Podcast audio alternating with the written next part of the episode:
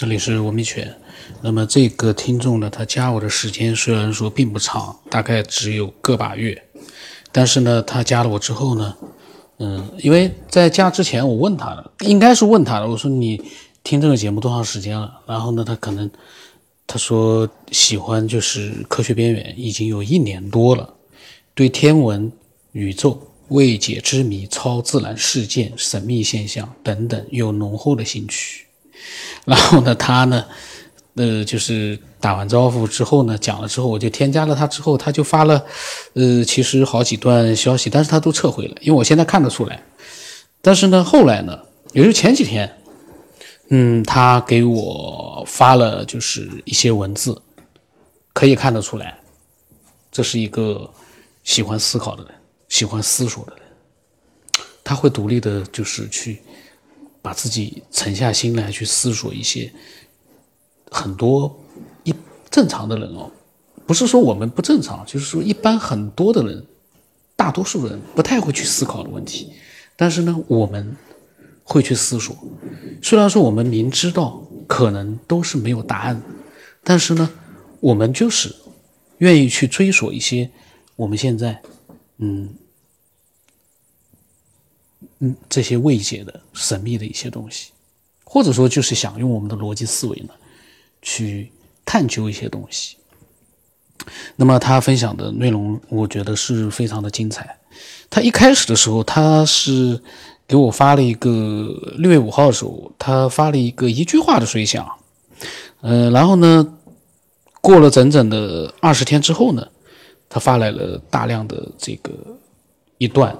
一段非常有经历，然后呢也有思索的，呃，这样的一段文字，我来下面把他的分享啊，呃，把它好好的给大家叙述一下，念一下，其实就是念一下，这因为不是我再重新再改造了，因为他的分享内容蛮细的，所以呢，我只需要把它念出来就可以了。那么他的一句话随想就是：没事的时候。他就常常的在想啊，我们所处的宇宙真的有一个开始吗？由一次大爆炸形成我们现在的庞大宇宙，难以想象。那么爆炸之前是什么样子？物质从何而来？无中生有的解释呢，难以令人信服。它更倾向于无始无终、无边无际的宇宙假说。对于人来说呢，有诞生和死亡；对于一个星球、一个星系。甚至是一个星系团，也许有诞生和终结，但是对于浩瀚的宇宙，也许没有开始，也不会有终结。宇宙没有中心，也没有边际。对于大尺度的浩瀚宇宙而言，它一直存在，没有开始，并且一直存在下去。尽管宇宙当中不断的有新的信息诞生和终结，但是对于宇宙来说呢，没有开始，没有终结。那么以上的纯属遐想，嗯，其实这样的一个遐想呢，你把它用自己的语言把它表达出来之后，可能我们很多人的遐想其实有很多是雷同的，但是是我们不同的一个个体去用我们自己对这个世界的认知去做的一个，嗯，遐想或者是是一个简单的总结，我觉得都有它的一个价值，因为在里面始终有一些东西是不一样，每个人都不一样，就像每个人长得都不一样一样。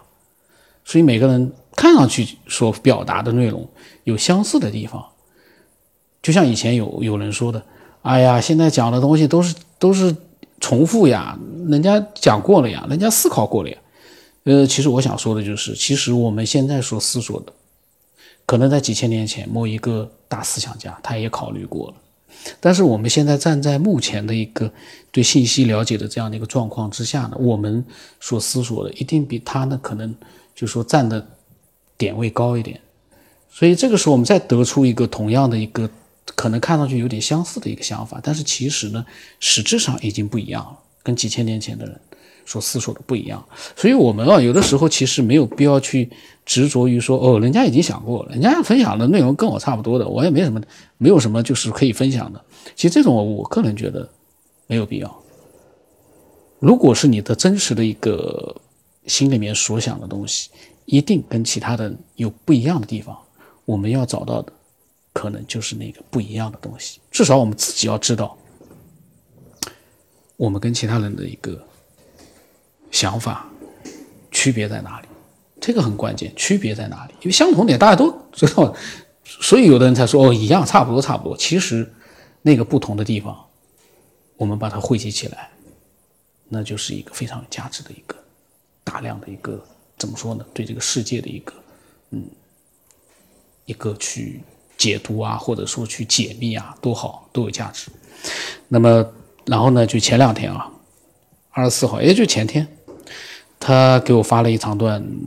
这个分享，那么我呢，因为这段时间没录，然后呢，舌头可能有的时候会打结，呃，我有的时候是这样，如果我节目没有完全上传上去的时候呢，有那么一期两期还在的时候，就放松了，我就不太想录，但是全部传上传上去之后呢，我就突然之间我会很奇怪的，我会有点紧张的，因为没有节目了，那么我就会想录两期节目，然后呢，放在那边上传上去。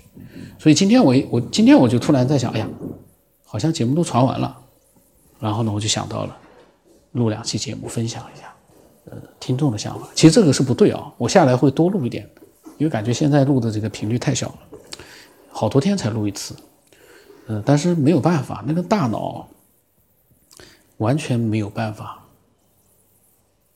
集中下来就去做一件事，就是这个也想做，那个也想做。这个呢，其实也没做好；那个呢，其实做的呢也是并不是很好。但是呢，都是自己喜欢的事，那怎么办呢？开心就好。录音呢，我也喜欢，呃，但是因为可能没有办法集中的这个去去把自己心静一点去录，所以录的少了一点。但是我会尽量的，嗯，下来还是会多录一点的，因为有好多的听众的想法。我都要把它录出来，还有好多的自己的想法。那么他呢？他跟我讲，由于受幼童时期一次匪夷所思的经历的影响，他呢对我们生存的这个世界有着太多的不解和迷惑。虽然一生都在经受着唯物论、无神论、进化论的主流教育，但是他呢始终对这些呢有着自己的看法和见解，甚至于呢对现有的教育有着些许的排斥。然后他说：“讲讲他小时候的真实经历吧。他出生于上个世纪六十年代中期，一九六五年的鲁西北一个贫穷的村庄。那是一个物质极度匮乏的年代。在他的记忆里面，他的年龄很小，到底是几岁他也不知道。直到他成年之后，通过推算才知道那一年他六岁。因为在那一年的一天傍晚，生产队干部呢在大街上面敲锣，召集。”全体的村民开会，当时的那种紧张气氛，他记忆犹新。会的内容是林彪事件。哟，他 六岁的时候，他还能记得当时的画面啊，说明他是一个记忆力很好的一个人。在当时那个以阶级斗争为纲纲举目张的文革时期，是一个轰动一时的大事件。后来通过资料呢，他查呢，林彪事件发生在一九七一年，所以呢，他才知道。他那个时候呢是六岁，然后他说他有点不对题，下面说正题，就是在他六岁的那一年，记得呢有一天的晚上，他的妈妈正在炕上给他的一个小妹喂奶，那个时候呢，他们北方晚上睡觉用的，嗯，是用土坯垒起来的，里面空心的，冬天可以生火取暖的炕。小妹妹正在喝着奶的时候，突然两眼圆睁，指着妈妈的鼻子说。然后这个这个是方言啊，意思那个方言的意思就是说你是坏东西。当时呢，嗯，他呢就在妈妈身边看着妹妹的动作和表情，他吓得不轻，并且呢，幼年的妹妹还不怎么会说话，但是她一直重复着同样的内容。他妈妈看到妹妹的非常状态，急忙就让人把同村的一个老奶奶请过来。老奶奶来了之后呢，简单的问了妈妈几句。让妈妈给他拿来一把菜刀，就在屋子的中间位置生着，生起了火。顿时呢，屋内弥漫着呛人的烟雾。只见老奶奶拿着菜刀在空中上下左右舞动着，并且用她那个颤颤巍巍的小脚在屋子的各个角落里面转动着，口中还念念有词的说着他们听不懂的语句。这样过了几分钟，停了下来。这个时候火也熄灭了。说来也怪，小妹妹突然哇的一声哭了，妹妹的哭声好像受到了虐待的委屈。这样呢，妹妹就恢复了一个婴孩本来的常态。婴孩还在喝奶，居然会说会说话，对着他妈妈说：“你是坏东西。”哟，这个还挺可怕的。还在吃奶的小孩，哦，那么那个老奶奶走到小妹的跟前呢，用手抚摸了几下妹妹的脸蛋。没想到的是，这个老奶奶呢，又把她抱了起来，也像抚摸妹妹那样，在她的脸上轻抚了几秒的时间，然后呢，放下她，又和她妈妈耳语了几句，消失在漆黑的夜幕中。临走的时候呢，他还记得他妈妈要给老奶奶一角钱。可是奶奶说什么也不要，他这个回忆可以说是非常的细节。嗯，我就想了一下，我六岁的时候，一片空白，没有感觉，已经没有什么太多的记忆了。嗯，是可能是一个比较平淡的一个童年，但其实也不平淡，有很多嗯，你暂时觉得没有想起来的东西，但是等你静下心来。慢慢的去回忆的时候，你可以回忆出，嗯，其实还蛮多的那样的一个，嗯，小时候的画面，还真的蛮多的。可是呢，当你没有去启动内心去回忆童年的那样一，好像一个锁一把锁一样，你没有把这个锁打开的时候呢，它好像就存在那个大脑里面。就好像存在那里，你没有考，没想到它，但是它一直在。可是呢，随着时间的流逝，嗯，它的内容可能会越来越少。那么长大了以后呢，他有了自己的思考、思索。也许那位老奶奶能够看到我们一般人无法看到的景象，能够感知我们平常人不能感知的场景。根据小妹妹以前的之前的异常现象，以及老奶奶工作完之后妹妹恢复正常的事实呢，没有任何理由说老奶奶是故弄玄虚。在他说在上面，他称那位老者为老奶奶，而没有称之为因受主流教育而对她有歧视的蔑称巫婆。相反，他对她更有一种敬畏。没有亲历，就没有这一刻骨铭心的感受，甚至于有时他突发奇想。老奶奶是我们人类吗？那种我们不能看到的场景，也许是另外一个维度的世界吗？老奶奶是沟通两个世界的桥梁。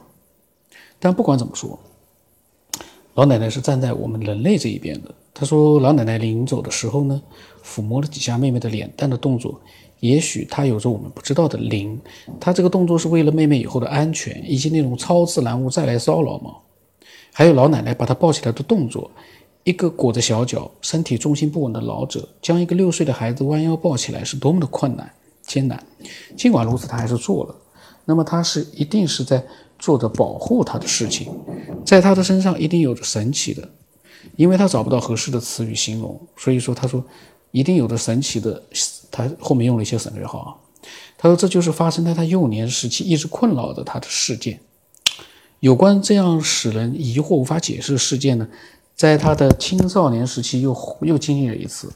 记得那个时候，他在读中学，有一次放学骑自行车回家的路上呢，当时是夏季，天气晴朗，没有一丝的风，在平坦的柏油马路上，这条公路建成了有一年的时间，每一次上学、放学都经过这熟悉的地段。当他骑行到某段地域时，明显感到有一种无形的力把自行车向左拉扯。他说：“因为我们国家的交通规则是右侧制，那种无形的力向左拉自行车是何等的危险。”此时此刻，其他的交通参与者有没有这种感觉，他就不得而知了。好在这种邪恶的力量并不大。他努力地控制住车把，并没有发生什么危险的事情。也就几秒钟的时间，那种无形的力消失了。当时他年轻，并没有多想。后来一想到这件事，就感到蹊跷，并且怎么想也无法理解。这个事情，这个事情，我在想，有的时候骑自行车啊，嗯，他那个力啊，会突然之间是不是因为自行车本身的它的一个龙头的问题会不会造成这样的一个感觉？我不知道。但是他既然是这么想，就说明当时应该有外力的成分可能会多一点。因为如果是龙头这个这个原因造成的这样的一个往左的拉的力的话，他应该自己应该能分辨出来的。嗯，确实也是很有意思。他说。也许呢，真的有所谓另一个维度的空间存在，并且与我们这个三维空间世界呢平行，永远不会相交。两个空间世界互不影响，各自按照自己那个空间世界里的规则生活着。也许只是在某个特定的时间、特定的场景，甚至是某种季节、气候以及我们不知道的特定情况等等等等，这两个维度的空间才有可能发生相互微弱的作用。发生这种相互作用的几率微乎其微。但有时它可能发生了，他说，他叹了口气说，没有办法解释的现象，它只有天马行空的自由的发挥那种不着边际的想象了。他说，当我们偶尔遭遇这种事件，我们首先感到的是恐惧，因为我们是按照我们这个实物世界里的现象规则，甚至是科学无法解释的。他说，怎么说呢？他说，就说这些吧。对于他所亲历的事件，他始终是一头雾水。但他确信了有一种神秘物质的存在，无论它是什么，他一直坚定不移地相信，因为在孩童时期呢就有了亲历，在整个的成长过程当中，一直到现今，经历了并不算太少的祸事，这个祸就是迷惑的祸。他说，一般情况下，这种所谓呢，叫它超自然也好，灵异也好，他是把它深深地埋藏在心里的，因为一谈论到此类的事件啊。别的人就感到很无聊、迷信，甚至于会说你是神经质。直到很久以前，大概有一年多了吧，听到了《科学边缘》这个节目，他才知道和他有的类似想法、类似经历、类似爱好的人呢，分布在广大地域的五湖四海，甚至是域外。他说：“感谢能够提供这个平台，给具有相同爱好的朋友以相互分享交流的机会。”他说：“现在听《科学边缘》节目呢，已经成为了一种常态。”当然了，他下来也说了，他说比起节目当中分享者的音频，他更愿意听到我自己主持节目的声音。他说我的稍带方言特色的普通话，他很喜欢。每天夜深人静的时候啊，打开科学边缘，静静的听我娓娓道来的分享故事。嗯，怎么说呢？我呢，就是说，他说地方。方言特色，因为我，嗯，虽然不是纯正的普通话，但是里面可能也没有什么方言了，就是自己平时可能说话就是这样说的。那么他呢，很明显，嗯，他是一个非常有自己的，做了很多思考的这样的一个，怎么说呢，思索者吧。我觉得思索者比探索，比其他的这个。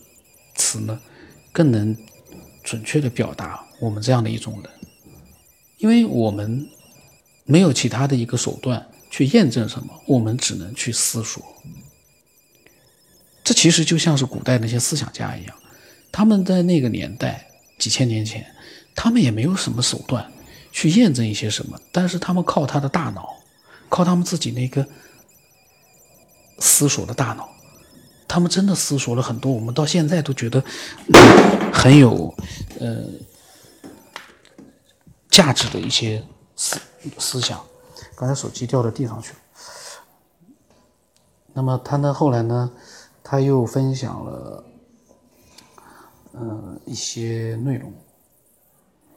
那么他说，嗯，他说是的，他说有关这种。超越自然现象的事件啊，越往深处想，越感觉越恐怖，尤其是自己亲身经历的，更是感觉到害怕。呃，像尤其是这种事件，用鬼或者是灵异这样的词描述时，感觉更加恐怖。所以他在文中呢，也不想用这样的词语。他呢，碰到事情呢，总喜欢思索。说句俗话，就是想得多。他有个特点。这个特点不知道是优点还是缺点，那就是遇到事情总爱向最坏的地方想。比如说在路上开车时遇到大货车、水泥搅拌车，就不自觉的想到发生车祸、大车侧翻时那些被碾压成铁饼的小轿车，车里的人成为什么样，可想而知。这个时候在条件许可的前提下，尽快逃离，因为谁也不会想到下一刻会发生什么。在有信号灯的路口，即使是绿灯，他也始终提防着那些几率很小的开快车、闯红灯者，因为总有不守规矩者，不怕死的人等等。然后他的女儿经常就跟他讲，就是说：“老爸，你天天想这么多，不感觉到累吗？该想的不也想，不该想的也想。”他呢，他说：“哎，改不了，与生俱来的性格使然。”其实他呢，其实他，他刚才写的那些，就想的比较多那些，我觉得有时候跟我还有点像，因为我觉得这个世界，说真的，你控制不了它，你也不知道下一秒会发生什么。我们唯一能做的就是，我们一方面当然是开心的去做很多事，一方面随时都要保持一个对周围环境的一个冷静的一个观察和对自己的一个随时都会有的一个提醒。说真的，这样的话安全度会提高很多。那么我说是的，我说这个世界谨慎点是最好的。我说没有任何人可以控制下一秒。然后呢，嗯，那天就昨天啊，说完了之后呢，没有再更多的进行一个嗯聊天。但是我想，嗯，只要他在继续来听这个节目，他一定会有更多的一些内容嗯分享给我。然后呢，我呢也希望嗯更多的。了解这个节目的，而且一直在听这个节目的听众，能够呃分享一些你们自己的想法。虽然说有很多人的想法我还没有把它录出来，呃，但是如果你分享的内容是自己的真实的想法，我看到了我都会迫不及待的把它录出来。有很多呃人的想法我没有录的原因是什么呢？它的内容量，如果说确实是自己想了一些东西，但是呢内容量不大，嗯，可能我如果说就像这样子去读一遍的话，可能只有一分钟。那么按照我以前的一个习惯，我读了一分钟，我还得要最起码要再去扯十五分钟到二十分钟，那个挺费神的。所以呢，我这些内容呢，我准备收集起来，到以后慢慢录吧。呃，然后呢，内容要大的听众分享的，就是内容比较多的呢，我一般都会，呃，都会及时的。虽然有的时候像老金的，我都拖了一年了，我才把它录完，但是呢，呃，我一定会抓紧把它录出来。所以，我还是期待，呃，更多的一些真实的想法，把它分享过来。呃，但是呢，就是，呃，如果说你。可能刚刚听到这个节目，我建议呢，多听一些节目，最起码听到个一百期、两百期、三百期之后，你觉得还能继续听的话，你再来加我。当然，真的听了一百期以上，我相信你也已经习惯了，可以继续往下听了。一般不习惯的话，嗯，除了你非常讨厌这个节目，你会一直往下听。往下听的原因是你特别的烦这个节目，但是呢，你就想听听这个家伙到底又说了些什么，你可能会去听。这个呢比较可能也不比较少一点，变态一点。大多数的啊，可能不喜欢，可能听个一两期，甚至于一期没听完也就不听了。这些呢我们不管，我们呢